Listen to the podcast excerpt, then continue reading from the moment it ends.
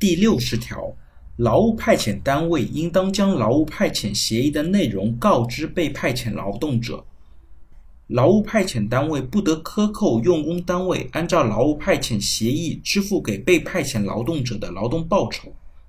劳务派遣单位和用工单位不得向被派遣劳动者收取费用。